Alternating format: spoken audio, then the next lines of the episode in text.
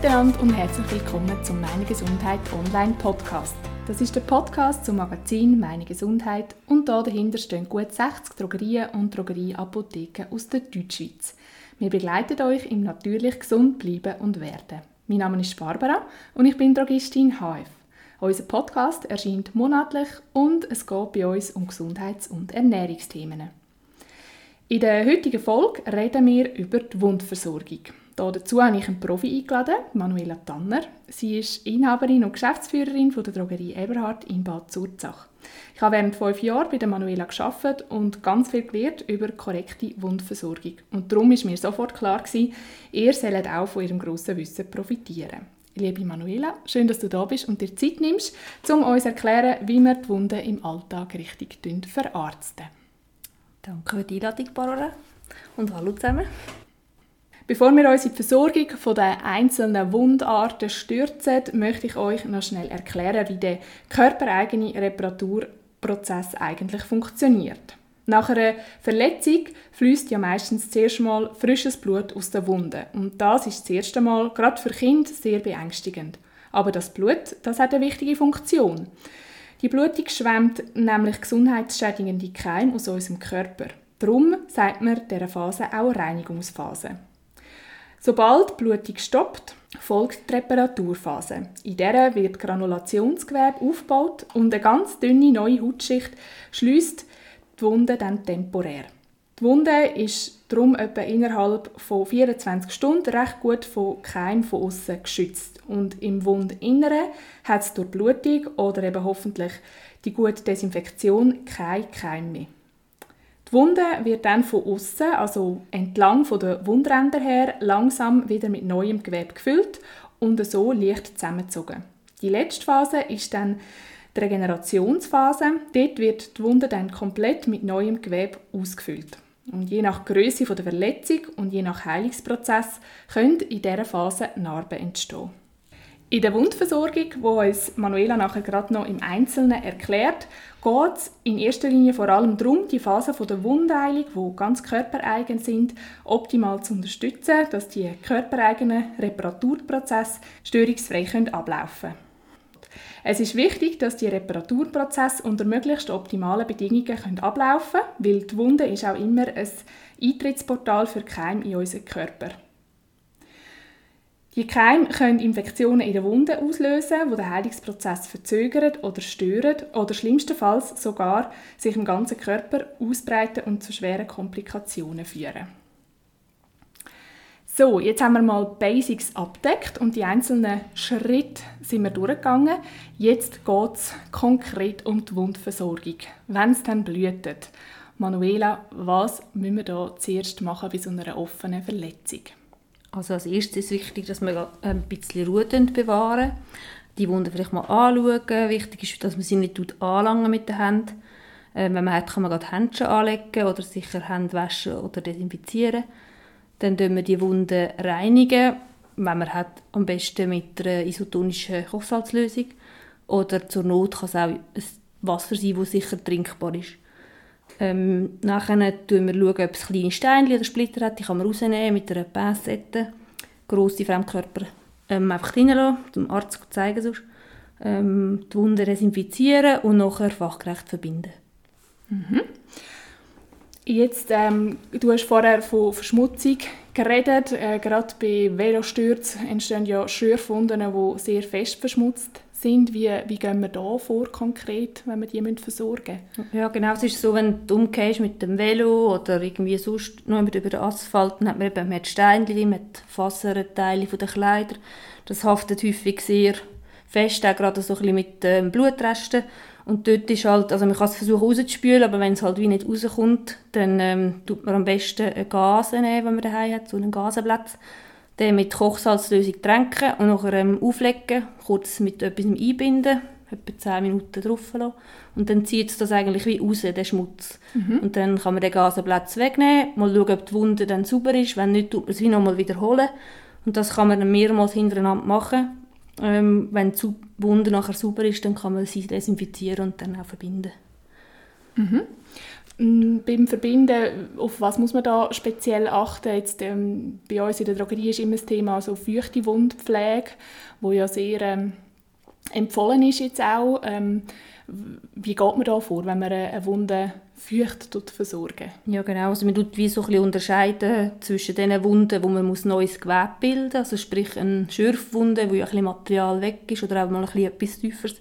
Dort äh, macht es Sinn, dass man eine feuchte Wundpflege macht, das heißt die Wunde heilt immer vom Wundrand von außen gegen innen und von unten gegen oben. Mhm. Und wenn sie halt austrocknet, so wie man das früher gemacht hat, man hat die Wunde offen gelassen und gesagt, ja, das muss man trocknen lassen, dann sind die Wundränder ja trocken und können viel schlechter zusammenheilen. Mhm. Darum sollte man dort äh, das feucht behandeln, sagt man in der Fachsprache.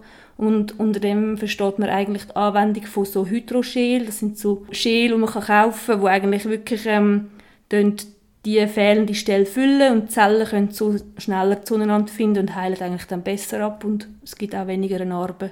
Mhm. Das gibt es eben so als Schäl zum Kaufen oder es gibt auch spezielle Pflaster, ähm, die eigentlich den gleichen Effekt haben.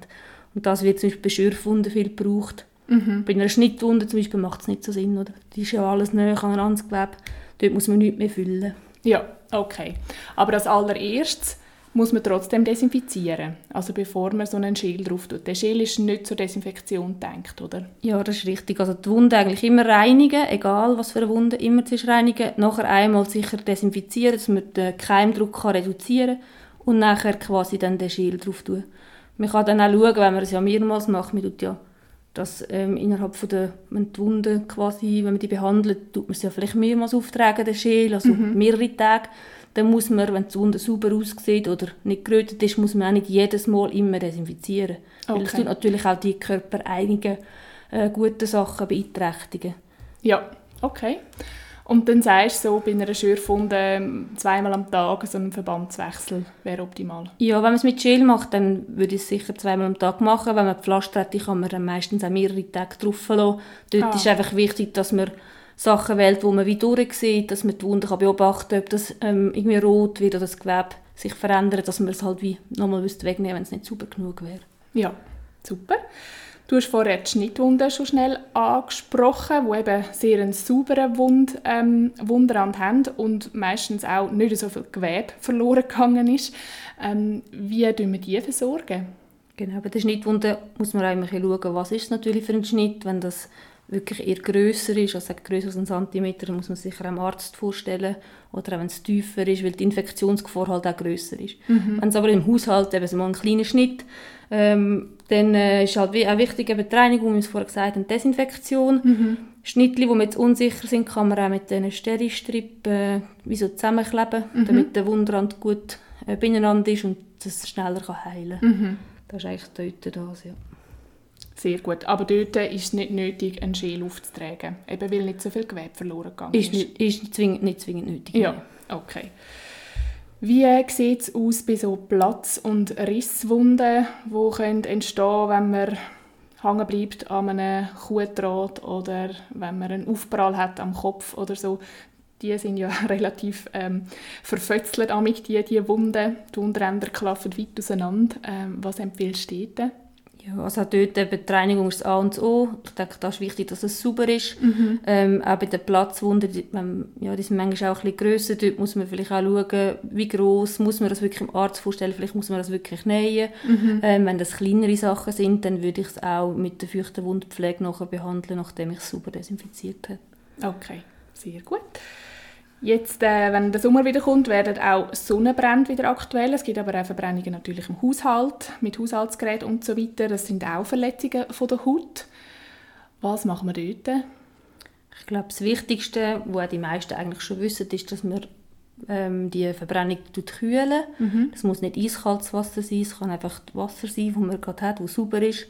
Ähm, dass man das im ersten Moment kühlt, dass sich die Verbrennung ähm, noch mehr ausbreitet und sich nicht noch wärmer anfühlt muss sicher einmal schauen, wie groß ist die Verbrennung oder wie sieht die aus. Es gibt ja verschiedene Grade bei dieser Verbrennung. Mhm. Oder man hat so den ersten Grad, das ist einfach so die Rötung, vielleicht mal ein leichter Sonnenbrand.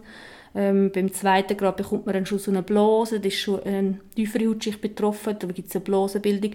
Und beim dritten Grad dort sind alle drei Schichten betroffen, das ist eigentlich das Schlimmste.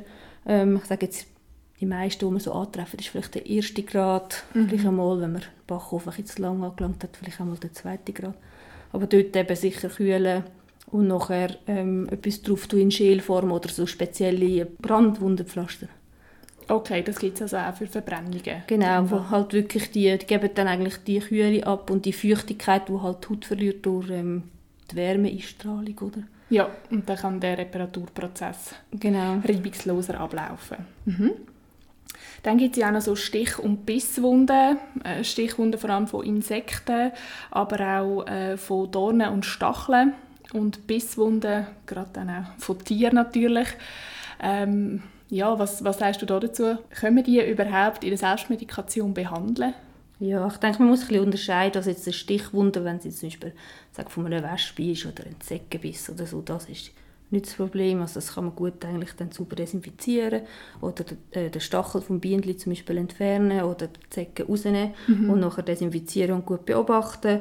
Wenn es eine Stichwunde ist von etwas Größerem natürlich oder irgendein Ästchen oder sonst ein Dorn oder so, dort ist halt dann schon wichtig, größere Sachen ist klar, dann äh, am besten drinnen lassen und beim Arzt zeigen. Mhm. Ähm, bei einem Dorn oder so, dort ist halt immer wichtig, da kommen auch sehr viel Keim halt ähm, in den Körper rein und das muss man sehr gut beobachten. Also dort ja. äh, dann lieber einmal mehr zum Arzt gehen, wieder, dass man da selber etwas umdoktert. Bei der Bisswunde ist es noch etwas anders. Ich denke, dort äh, ist der, sind sehr viele Keime rum. Die Verschmutzung von der Wunde ist sehr gross, weil gerade Tiere, also Katzen insbesondere, haben sehr viele Keime im Maul. Darum ist eigentlich bei einem Tierbiss, ähm, insbesondere bei Katzenbiss, ist eigentlich nicht so, dass man das selber behandelt, sondern man sollte immer einen Arzt aufsuchen. Ist auch ein Impfschutz ist dort zu empfehlen. Ja. Genau. Also gerade die Dornen, um nochmal auf die zurückzukommen, also die werden häufig unterschätzt. Das habe ich auch so im Drogeriealltag immer wieder ähm, festgestellt, dass äh, wirklich dann unterirdisch sich grosse Entzündungen können bilden können, wo man von außen gar keine Verletzung auch mehr sieht, oder? Weil die Dornen manchmal so spitzig sind, dass sie rein und wieder rausgehen, ohne dass sie die ja optisch verletzen, oder? Genau, das genau. ist ja genau das Problem. Also wenn gerade im Garten, oder man hat sehr viel ähm, Keim rum, und wenn dann nachher verletzt wirst von einer Dorne oder sonst einem Stacheli, mhm. dann geht es, wie du sagst, rein und wieder raus mhm. und die Wunde ist manchmal oben vielleicht gerade wieder verschlossen von der Haut mhm. mhm. und dann können die Bakterien, die keinen Sauerstoff brauchen, sich eigentlich ausbreiten. Und das mhm. ist eigentlich auch gefährlich und das unterschätzt man ein bisschen. Ja. Also dort ist einfach wichtig, dass man das eben sicher einmal sauber desinfiziert und nachher einfach wirklich beobachtet. Ja. Und sobald man merkt, dass es irgendwie rot ist, klar, dann muss man es gerade zeigen. Ja, ja. Und bei den Insekten, die beißen ja ganz häufig noch sehr extrem und dann kratzt man es auf. Mhm. Ähm, das ist ja dann auch wieder so ein, ein Portal für äh, ja, pathogene Keime. Ähm, dort müssen wir auch in dem Fall regelmäßig darauf schauen, dass wenn die Stiche aufgekratzt werden, dass man es desinfizieren tut. Ja, ich glaube, das ist ja fast eher das grösste Problem. Ich denke, ja. der Stachel oder der Stich selber ist weniger das Thema, aber durch das ja. Kratzen mit den Händen, die ja nicht jedes Mal sauber sind, wenn man im Schlaf kratzt, ja. dann äh, schlägt halt sehr viel Keim vielleicht auch rein und Gefahr, dass sich dort das infiziert, äh, ist natürlich ein bisschen grösser. Ja, ja okay. Macht es schon Sinn, dass man es vielleicht zwischendurch desinfiziert. An dieser Stelle folgt ein kleiner Werbeeinschub. Und zwar könnt ihr fast alle erwähnten Produkte aus unserem Podcast in unserem Online-Shop apothekedrogerie.ch bestellen. Stöbert doch einfach mal ein bisschen durch auf www.apothekedrogerie.ch. Den Link findet ihr auch in den Show Notes. So, das wäre es auch schon gewesen. Weiter geht's mit dem Podcast Meine Gesundheit. Viel Spaß!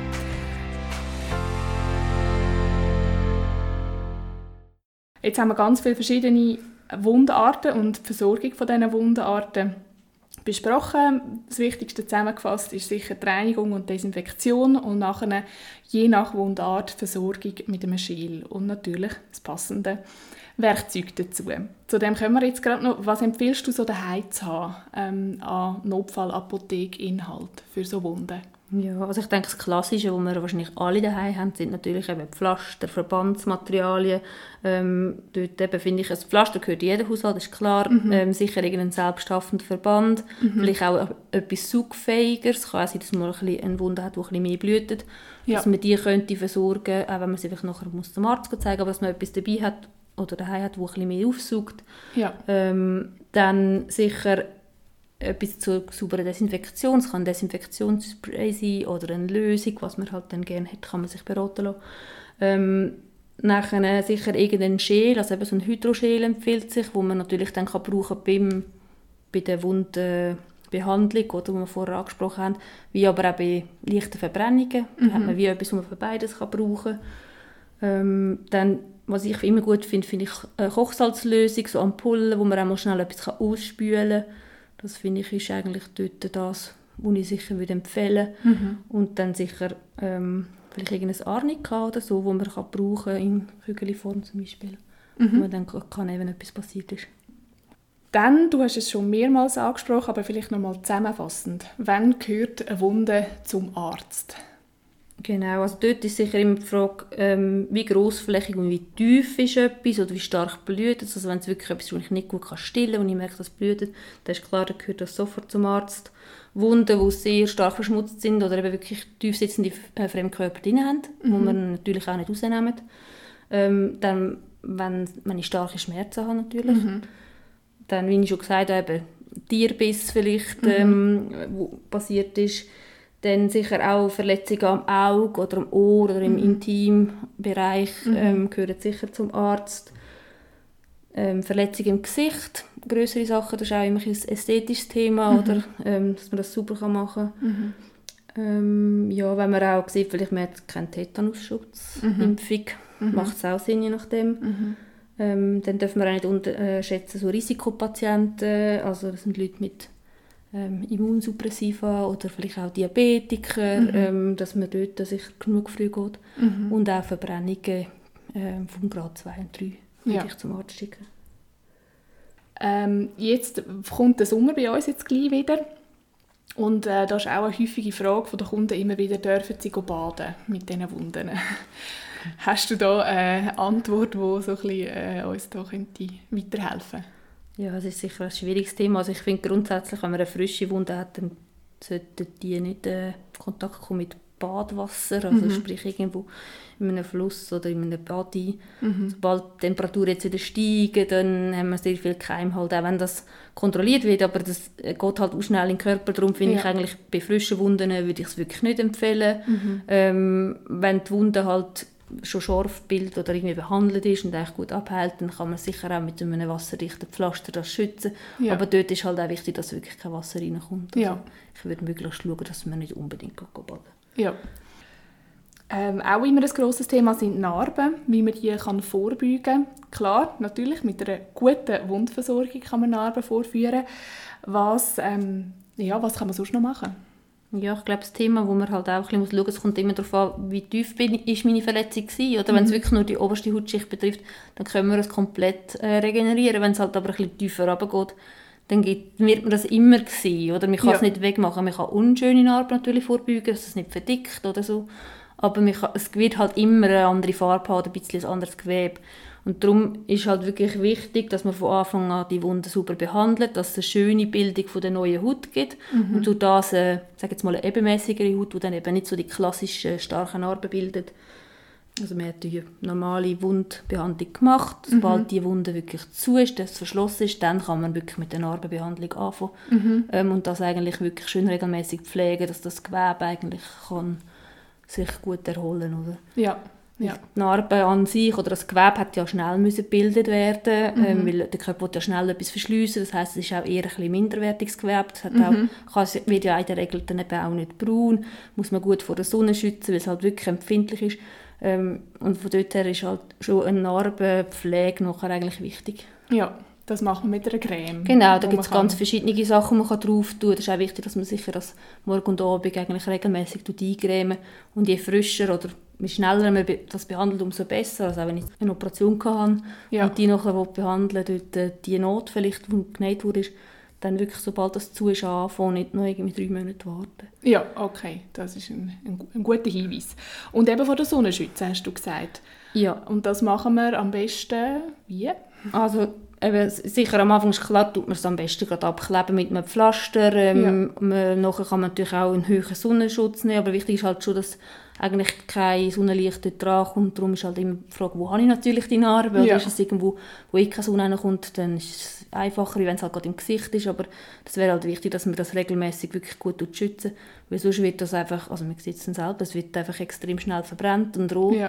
Und ja. das ist halt nicht förderlich dann für das Gewebe. Ja, sehr gut.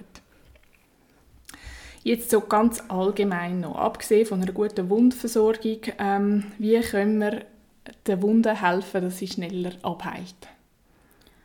Ja, ich denke grundsätzlich ähm, für die Wundheilung unterstützend ist sicher auch wichtig, dass wir ein gesundes Immunsystem haben. Also dort halt schauen, dass man gut versorgt ist mit allen Nährstoffen. Äh, man kann sicher auch mal in Weg ziehen, dort ein Präparat einzusetzen, auch mit Zink zum Beispiel.